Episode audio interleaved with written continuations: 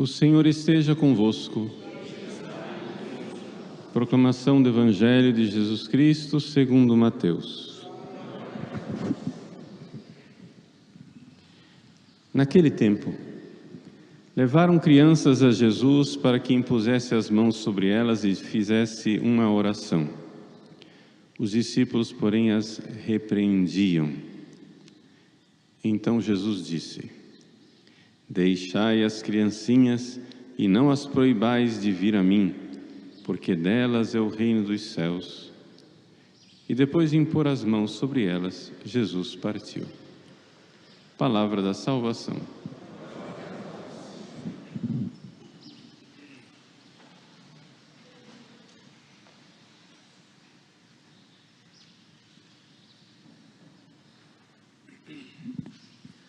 Meus queridos irmãos e irmãs, celebramos hoje a memória de Santa Dulce dos Pobres, uma santa brasileira, uma santa contemporânea.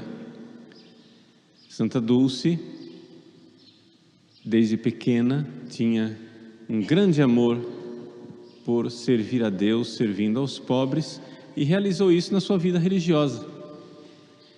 E ela nos dá a ocasião de nós refletirmos o que é a verdadeira caridade, o que é a virtude da caridade. Algumas anedotas da vida de Santa Dulce, né, que se consagrou a Deus, sendo religiosa, e logo cedo, seguindo aquilo que era a inspiração da sua infância, se viu voltada para ajudar os pobres, principalmente os enfermos, as pessoas doentes. Porque nas ruas de Salvador vinham muitas pessoas que não tinham onde curar suas doenças, onde cuidar, né? ter os alimentos básicos, etc. Gente exposta ao tempo. E ela então começou a recolher os seus enfermos. Primeiro, ela recolheu os seus enfermos nas arcadas da igreja do Bonfim. E o pároco da época chegou e disse: Irmã, não dá. Isso aqui é uma igreja turística, o povo vem para visitar o Senhor do Bonfim, a senhora com esses pobres aqui no, no, pé da escadaria, é um espetáculo lastimável, a senhora tem que tirar os pobres aqui. Mas aonde que eu vou pôr meus pobres, né? Então, não tinha onde pôr. Aí ela saiu dos, com os seus pobres lá, dos arcos do, do Bonfim, cada um carregando o seu próprio colchão, porque eram doentes, e foi para o mercado do peixe. Depois, como ali também era impossível ficar, ela foi falar com a superiora. Madre, a senhora deixa é, eu colocar os meus doentes e fazer meu hospital no galinheiro do convento? Mas, irmã, no galinheiro? Não, a senhora deixa comigo. Se a senhora der a permissão, está feito. E então ela foi e preparou tudo direitinho e fez o hospital dela no galinheiro. Aí, irmã, venha ver, madre, venha ver o, hospital bonito que eu fundei. E as galinhas? Está na barriga dos pobres.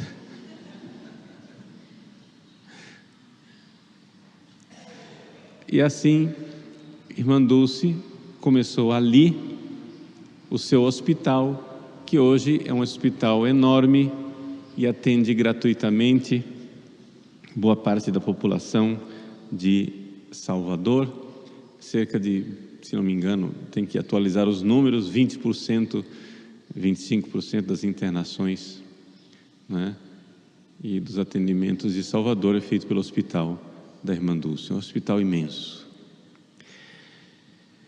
Uma freirinha, pequena, baixinha, mirradinha, com um só pulmão, que dormia sentada porque não conseguia se deitar por causa da dificuldade respirar, de respirar com um só pulmão. Quem dava toda essa força à irmã Dulce? Quem dava toda esta caridade, todo este amor era Jesus. E aí a gente vê, não é? A ocasião de refletirmos sobre a verdadeira virtude da caridade. A virtude de caridade é uma espécie de amor. Existem vários tipos de amor. Tem um amor interesseiro de quem ama os outros simplesmente porque os outros dão alguma vantagem. Aí eu amo a minha namoradinha porque ela me dá prazer. Eu amo fulaninho porque ele tem dinheiro. Eu amo Beltrano porque ele me dá status, vaidade, etc. Mas amar querendo o bem dos outros é um amor mais elevado, um amor esquecido de si, um amor que diz: Eu quero o bem dessa pessoa. É o que nós chamamos de amor de benevolência. Né? Existe esse amor de concupiscência e existe o amor de benevolência.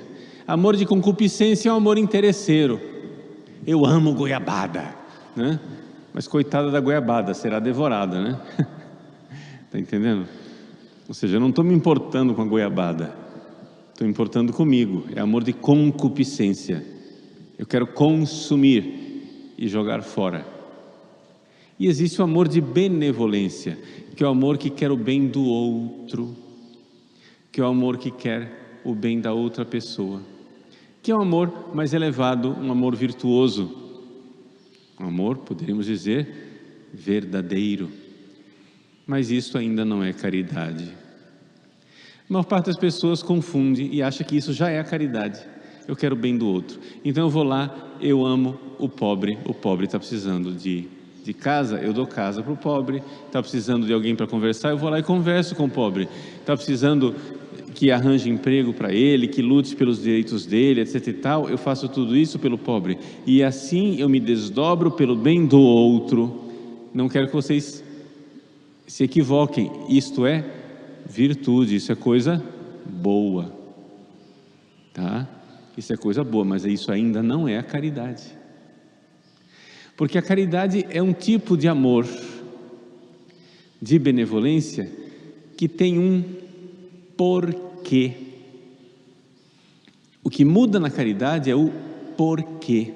A caridade é um termo técnico dos cristãos, né? em grego, agape, em latim, caritas, em português, caridade que é um amor que quer o bem do outro por causa de Deus. Esse é o diferencial, está no porquê. Ah, padre, mas o porquê não importa. O que importa é que esteja sendo feito. Ah, é? Não importa?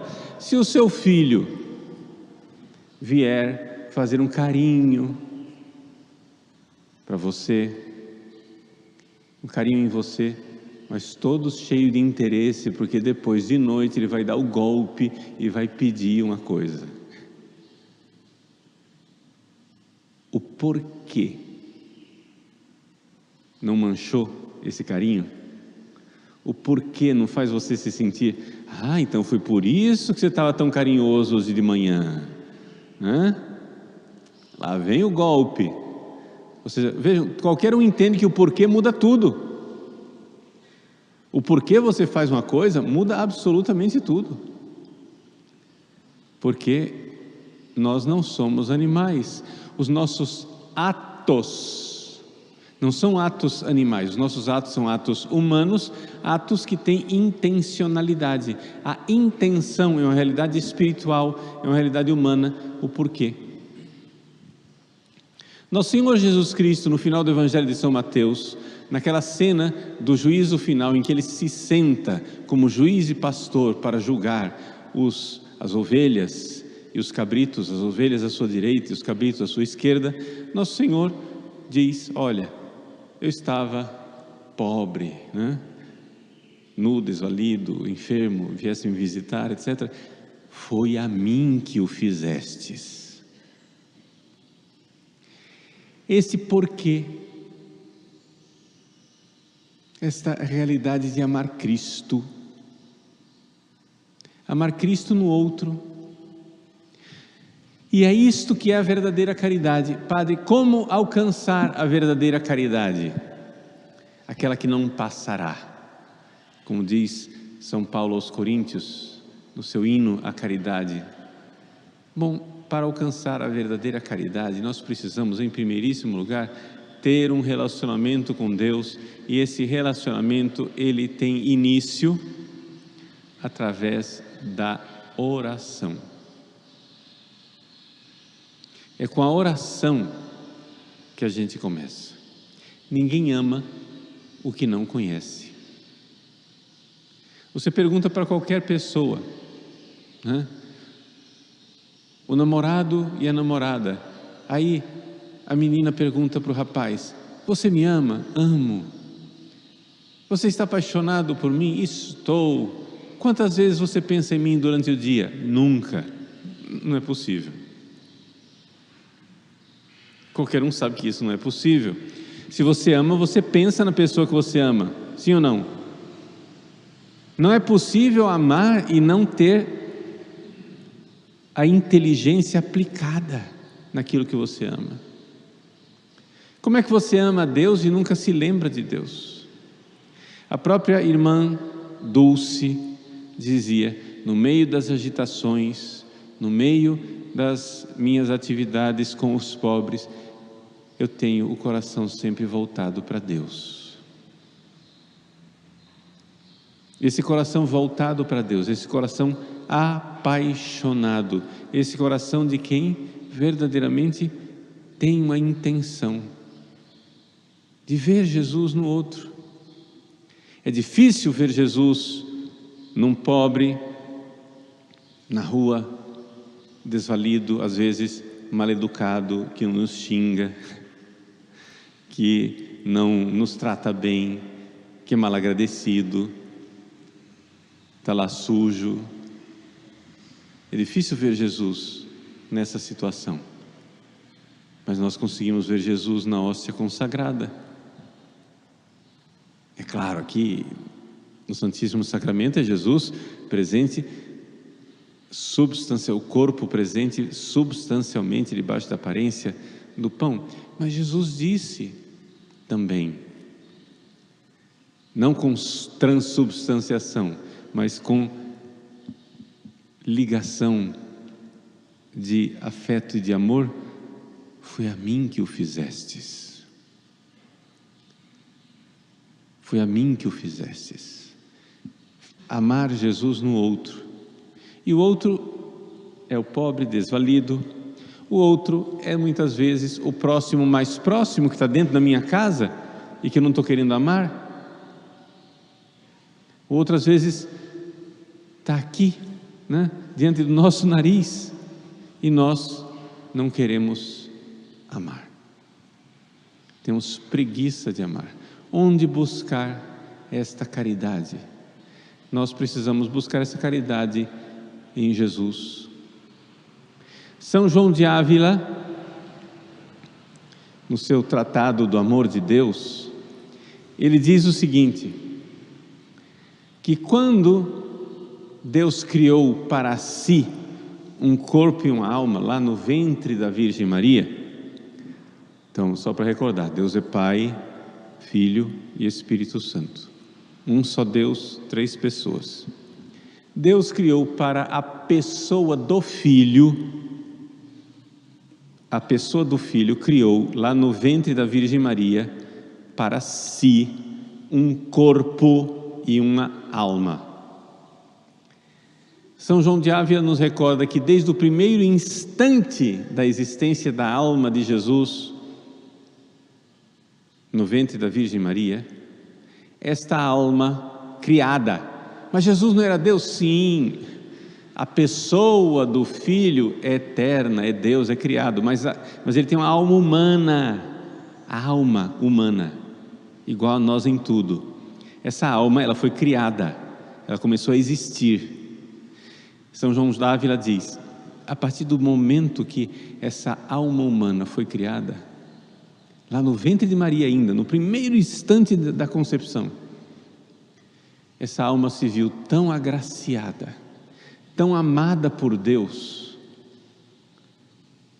tão predileta, como Deus mesmo diz várias vezes no Evangelho: Eis o meu filho muito amado, no qual coloquei toda a minha complacência, todo o meu amor, toda a minha graça. A partir do primeiro momento que a alma humana de Jesus começou a existir, São João Dávila diz que ela disparou imediatamente como um foguete na direção de Deus para agradecer tanto amor. E quando essa alma disparou num foguete para amar a Deus, ela descobriu que a vontade de Deus era que ele se entregasse por amor a nós. E então, a alma humana de Jesus, como uma bala de canhão, São João Dávila usa essa expressão, ricocheteou com igual intensidade. Ou seja, a bala de canhão sai com intensidade, bate num lugar e ricocheteia. Ricocheteou, vindo do céu em direção a nós com um amor profundo e intenso, porque sabia que aquele que a ama quer que ele nos ame, quer que ela nos ame. Quem me ama, quer que eu ame os seres humanos. Essa é a caridade. Essa é a descrição perfeita da caridade na alma humana de Jesus. A alma humana de Jesus se vê agraciada, amada, o filho bem amado, o filho no qual está todo o amor. E ele descobre: Pai, como eu posso vos agradar? amando os seres humanos. Então, com igual intensidade, com igual prontidão, fervor, ele parte para amar os seres humanos e para se entregar. Essa é a caridade. Esse é o amor. Não é necessário dizer que, se nós queremos que essa caridade floresça em nosso coração, como floresceu no coração de Santa Dulce, é necessário que nós partamos como um foguete em direção a Deus, para descobrir na vontade dEle a vontade de amarmos os irmãos, na Sua santa, divina e perfeita vontade, a vontade de amar os irmãos. Essa é a explicação da vida de Santa Dulce. É ali que estava o segredo da força daquele corpinho pequeno, mirrado, encurvado, com um pulmão só, importunando os ricos como a viuvinha. Tem uma história jocosa de Santa Dulce que esperou durante seis horas na sala de espera de um empresário ricaço de Salvador, querendo esmola para os seus pobres, e o empresário não atendeu. Quando a secretária deu uma vacilada, ela entrou no escritório. E o empresário, vendo que a freira tinha entrado, se escondeu debaixo da mesa. Ela olhou o sapato debaixo da mesa e disse: O senhor quer ajuda? Perdeu um lápis aí embaixo, caiu alguma coisa? E Santa Dulce importunou o homem até que finalmente ele abriu a mão e deu. Foi caridoso. Né? A caridade estava no coração dela, o empresário deu, né? Pois bem, meus queridos, isso sirva-nos de inspiração e Santa Dulce de lá do céu interceda por nós. Interceda por nós para que nós também tenhamos caridade. Também nós descobramos em Deus o amor com que somos amados e o nosso coração possa ricochetear com intensidade e devoção para servir a Deus no serviço dos irmãos. Servir aquele que nos amou. Quem diz que ama a Deus, a quem não vê, mas não ama o irmão, a quem vê, é um mentiroso. É a carta de São João quem diz isso, não é o Padre Paulo. Então nós precisamos verdadeiramente nos converter em chamas de caridade.